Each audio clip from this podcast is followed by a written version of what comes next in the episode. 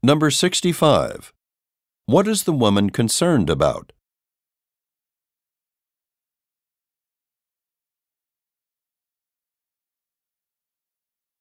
Number 66.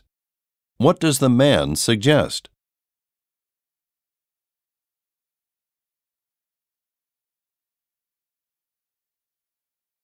Number 67.